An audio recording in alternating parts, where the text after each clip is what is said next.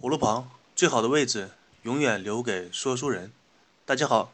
我是与大家分享故事的游戏的影子。今天与大家继续分享任天堂的历史。一九七零年，在日本是电视机市场非常不平静的一年。三菱、松下、索尼三分天下，彼此之间打得不亦乐乎。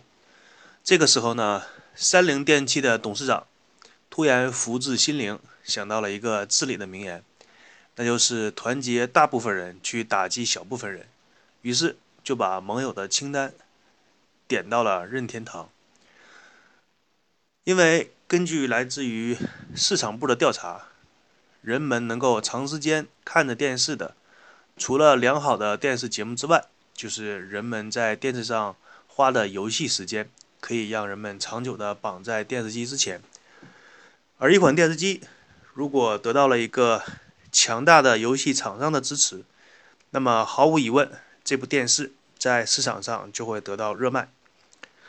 根据上面这些推断，三菱电器向任天堂总部发出了共同开发的这样的。一个邀请，那么两个行业巨头为了彼此公司的利益，同时伸出了自己的右手，相互之间握了一下，在一个山清水秀、鸟语花香的地方，举办了一个联合会议。强强联手的故事，在商业的圈子内往往被传于美谈，就像当初的可口可乐。找到了麦当劳的快餐店，当然不甘寂寞的百事可乐也是找到了肯德基。有些人喜欢把肯德基叫做开封菜，据说是某位非著名相声演员创造的这一说法。那么提到百事可乐呢，让我想起了在大学时候听到的另外一个故事，就是百事可乐从创立至今，在全球的饮料市场当中。可以说，几乎是唯一一一家能与可口可乐分庭抗礼的竞争对手。但是，很多人有所不知的是，可口可乐当初是有三次的机会把百事可乐直接给收购的。那么，最危险的一次呢，是百事可乐的财务陷入到了危机当中。这个百事可乐的总裁呢，已经是垂垂老矣。他想了一下，这样折腾自己的寿命，不如把公司直接卖出去，用剩下的这些钱呢，直接在大洋彼岸买一座美丽的岛屿，脚下可以踩着白色的盐沙，在这岛屿上自己建一所房子，不大不小，面朝大海，春暖花开，在那里享受自己的后半生，安度晚年。干嘛一天这样劳心劳力的呢？于是，在好不容易约见到了可口可乐的总裁之后，把自己的这个想法和对方说了出来，希望对方能够收购自己的公司，只要价钱合理，一切好商量。然而呢，狂妄无比的可口可乐总裁几乎是用下巴和这一位饮料公司的总裁，然后用鼻子和他说。哎呀，在我的眼里，这个世界上除了可口可乐以外，看不到任何其他的液体。这种半文半白的表达方式，我在这里给大家翻译成老百姓可以理解的话，就是：哎，你丫谁呀？野鸡没名，草鞋没号的，我根本完全就不认识你。你老大贵姓啊？门呢？在你坐的沙发的后边，麻烦你在外面帮我把门带上，好吗？这真是应了那句话呀，不作死就不会死。现在如果可口可乐还有机会收购百事可乐的话，我相信可口可乐一定会愿意出一百亿或者是一千亿这样的巨额资金来收购这个每年都令他头痛不已的竞争对手。当然，作为百事可乐来说，也。不太可能再给可口可乐这种收购自己的机会了。古希腊的思想家、教育家、著名的老人家曾经说过一句话，他说：“机遇就像一个淘气的小精灵，他来的时候令你毫无准备，手足无措，他离开的时候又让你捶胸顿足，后悔不已。在三菱公司和任天堂的联合会议当中，任天堂的老大山内博提出了必须要开发彩色电视游戏系统。双方在谈判的时候，任天堂有两个理念始终是不退步、不让步，就是任天堂提出，一方面电视机必须是彩色的，不能是黑白的，因为彩色在当时给玩家带来的体验。就如同现在 4K 的高清画面给玩家的体验一样，一款游戏，无论它的操作系统有多烂，无论它的打击感有多次，无论它的剧情有多么狗血，也无论它的操作设计界面，无论有多么的不人性化，当它的画面达到一定程度美轮美奂的时候，绝大多数玩家还是愿意为此掏钱来尝试一下这款游戏，所以。一个好的画面是敲开玩家钱包的第一张门票。像我个人小的时候呢，也是看过黑白电视机的。当我第一次看到彩色电视机的时候，那种震撼，只有在几十年之后，第一次看到苹果手机的时候，才会给我带来相同的感受。所以大家多多少少都可以想象一下，那是怎样的一种冲击力。还有。任天堂坚持的另一个，是当时很多的打着游戏的电器的售价是都超过两万块的，而他任天堂在会议上坚持，他们所生产的这个电器售价是不可以超过一万日元。那么以现代人的眼光来看，几十年前的电器的价格是没有什么钱，可能现代人看来一万日元真的不算是什么大钱。但是，各位听众要知道，当时同时期其他电器厂商推出的电视游戏系统，它的售价平均的售价都要在两万日元以上。这就像现在的手机厂商之间相互拉开的战争一样，同样配置、相同的操作系统的情况下，一方面的手机呢卖一千块，另一方面的手机呢是卖两千块。那么在消费者。基本上用脚来做选择，也会选择一千块的手机。当然，在这里我们不去讨论那种人傻钱多的例子，那是人类中的精华哈，不是我们正常人可以理解的世界。一款商品的售价对它的销量几乎是占据第一位的影响要素的。就算是在一些发达的国家，一款产品的售价至少也是影响一款产品销量排名前三的因素。所以说。我们现代人拥有完善的商业运营的知识和理论体系，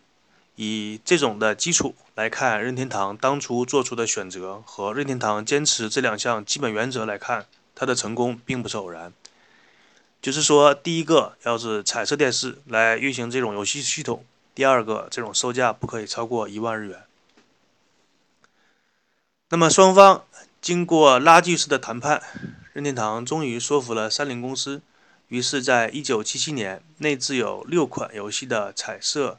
电视机系统 Color TV Games 六正式发售，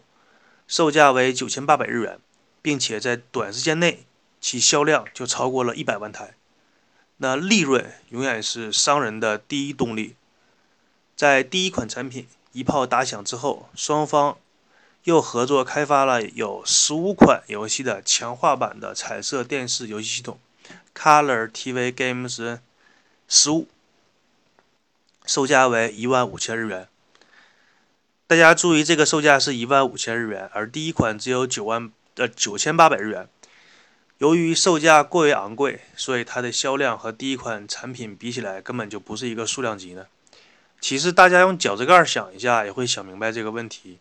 一款内置有六款游戏的彩色电视机，它的售价是九千八百日元，而另外一款内置有十五款的彩色游戏电视机，它的售价却要一万五千日元。这两款产品相差的不过是九款游戏，而它的售价却几乎相差了一倍。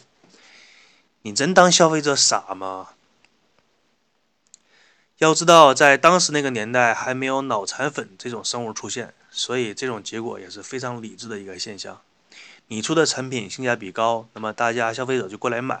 你出的产品是过来坑钱骗钱，无论你打着什么样的旗号，就是过来骗钱的。那么我消费者就是不买账，就是不买，一点脾气不惯你，那么厂商也就老实了。我个人呢，非常希望消费者能够理智性消费，不要被所谓的一些品牌、所谓的一些价值、所谓的一些什么什么主义，被大家辛苦挣来的钱就被厂商这样骗走。时间呢，永远不会为任何一个人停留一秒。在任天堂的业务起起伏伏之间，时间始终就已经指向了1978年。这一年，山内博参观了 Title 公司引起社会现象的一款街机游戏《太空侵略者》。在这之后呢，开始准备到了街机游戏事业。这里说明一下，什么叫做太空侵略者？很多八零后、九零后的老玩家。可能会在 FC 啊、红白机啊，或者小霸王啊、玉星电脑啊等等等等之类的打着开发智力的游戏机上玩过一款叫做《小蜜蜂》，后来又改名成为《大蜜蜂》的一款游戏。呃，我在这里简单用语言描述一下这款游戏，就是在黑色的背景当中，当然那个官方的说法是在太空当中，屏幕上靠上方是一排排所谓的小怪物，排成排分果果，然后屏幕最下方是玩家控制的一架飞机。这架飞机呢，只能左右移动，连上下移动都无法做到，并且子弹发射很慢。那么大致呢，就是一款这样的游戏。不要小瞧这款游戏，这款游戏当年在日本是极为火爆的现象级游戏。所谓的什么马里奥啊，什么口袋妖怪啊，根本跟它就不是一个级别。比这款游戏更加火爆的，就只有俄罗斯方块了。而且大家注意，这款游戏是街机，还不是掌机这种便携式的游戏方式。这款游戏当时在日本火到什么程度呢？嗯，由于是街机，那个时候还没有游戏币这种概念，大家直接都是往那个街机里边投现实当中花的钱币的，也就是说，比如说一块钱硬币这种。由于玩的人实在是太多，导致日本的货币发行中心接到了要求紧急加印硬币的要求。那么，因为这个事件呢，日本政府的相关人员还在一起开了一个不大不小的会议。要知道，一个国家的货币一旦发生紧缺的时候，绝大多数都是不好的事情发生了，比如说金融危机啊、自然灾害呀、发生战争啊，才会导致一个国家的货币要求临时加印。而这种在和平时期风调雨顺的时候出现这种情况，是一种非常匪夷所思的现象。后来经过日本政府的调查，发现是由于一款游戏引起的，于是他就把心放在肚子里了，并且加印了相当于原来市场发行量两倍的硬币，这才缓解了这一市场上的需求。嗯，故事讲到这里呢，不仅感慨的想了一下。如果这件事情不是发生在日本，而是发生在某个国、某个独裁的国家，或者是某个邪恶的政府，会怎么处理这样的现象呢？恐怕会限制这款游戏的发行，或者是禁止这个国家的人民游玩这款游戏，来缓解这种硬币的压力吧。就如同某位资深的社会评论家所说的那一句金句一样：一个负责任的政府会想方设法的解决人民提出的问题。而一个无能的政府只能想方设法解决提出问题的人民。还有一个现象可以说明当时《太空侵略者》这款游戏在日本的火爆程度，就是《太空侵略者》这家公司所收获的都是一些硬币，所以呢，需要该公司的员工每天搬运大量的硬币。那这个大家要知道一个。算是常识吧，就是硬币这种东西是非常沉重的，可能一个两个大家感觉不出来有多沉。但我以前在银行里是搬运过两千块的硬币，是一千块是一个小盒，那个盒非常小，大约是有五十厘米长，然后十厘米宽的样子。那一盒是一千块，然后我当时是搬了两盒，我当时感觉那个。重量有点像一百斤大米扛在身上的感觉。这个你要知道，像大米白面这种东西虽然是很沉重，但是你可以用肩膀去扛。而硬币这个东西非常小，所以它的压力面受力面积非常小，压强非常大，所以你搬运起来的时候，你的胳膊的负重就额外的大。所以当那家游戏公司很多员工得了一些关节疾病，包括肌肉拉伤啊，什么软组织扭伤，公司虽然出了很多的医疗的费用，包括一些补助和奖金，但是员工对此呢还是颇有怨言。那这件事情呢，如果放在我们来看，是几乎是不可以理解的。那么公司挣钱，你多干点活怎么了？每个月到号给你开支，还给你发奖金，你受了伤还给你公费医疗。那这要换到我国老百姓，估计高兴还来不及，你还去抱怨，不知道日本人一天怎么想的。而这家公司到后来呢，一次性是购买了一千多不一百多辆，当时在仓库里边那种使用的小型的搬运车辆，才把这个问题彻底的解决。那么由于时间的关系呢，今天的故事就与大家分享到这里，我们下个星期五的六点再见。我是与大家分享故事的游戏的影子。如果大家有什么想对我说的话和对节目想说提的什么意见或者是什么建议呢？欢迎大家来加我的微信，我的微信号是自由的音子，都是拼音的卷舌拼音。那么音呢是 Y I N 的那个音。那么感谢大家的收听，祝大家呼吸的每一口空气都是清新无比的。